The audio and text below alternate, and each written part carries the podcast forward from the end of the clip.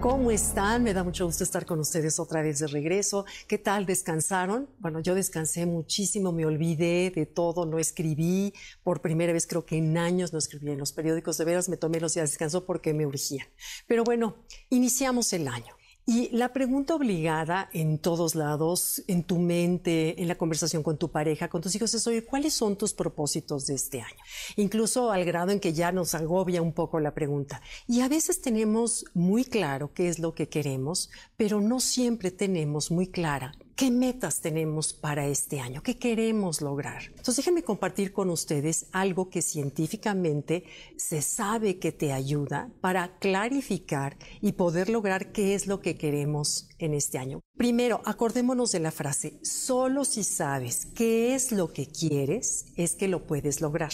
Como dice, el viento solamente favorece al marinero que sabe a dónde va. Si no sabes a dónde vas, tu mente no sabe cómo ayudarte. Y una de las formas que se sabe que te ayudan es escribir. Entonces, te invito a que de pronto escribas en un papel todo aquello que sueñas, todo lo que quisieras ser, y hay que darnos permiso de soñar, de ser irreales, porque no hay frase más triste que te digan, ay, por favor, sé realista. No dejemos que nadie nos diga eso porque es un ponchaglobos que a cualquiera nos desanima. Hay que ser irreales y soñar, escalar los Himalayas, encontrar la cura para una enfermedad, cantar en bellas artes, quizás ser presidente, escribir un libro, componer una canción, hacerte de una casa más bonita y grande, no sé, cada quien, ¿cuáles son las metas que tenemos? Pongámoslas en escrito. ¿Por qué? ¿Qué sucede? Primero déjenme contarles que aquí en la parte de atrás del cerebro tenemos un grupo de células chiquitas, un grupo de células que son del tamaño de un dedo chiquito que se llama SAR. SAR así como lo de los impuestos.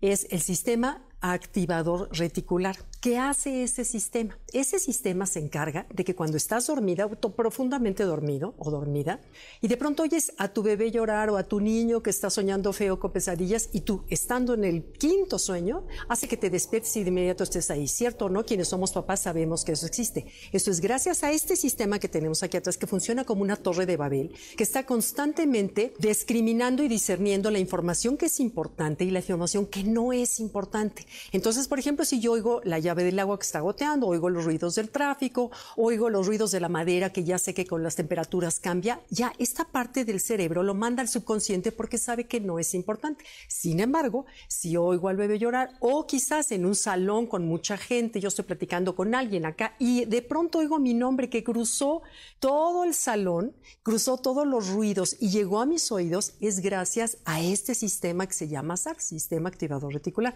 Es como una torre de control que está como eliminando lo importante y lo que no.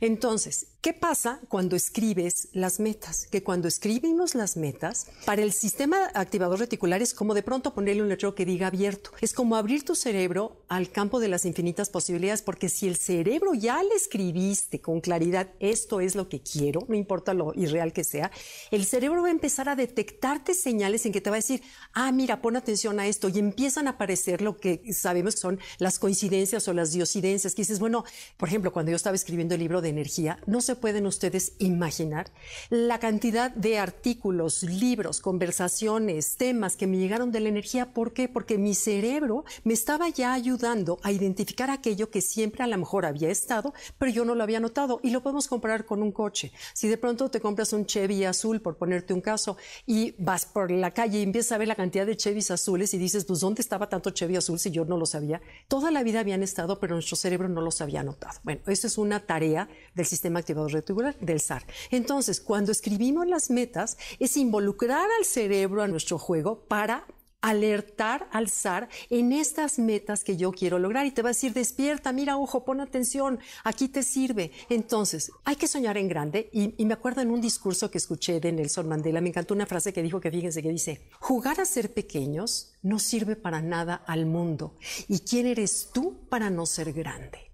Entonces, esa montaña para ser grande empieza siempre con un primer paso y ese primer paso es escribir aquellos sueños que tenemos por lograr este año en cinco, en diez, en un mes, pero escríbelo, escríbelo, escríbelo. Entonces, los invito, las invito a poner el despertador 15 minutos antes durante 15 días.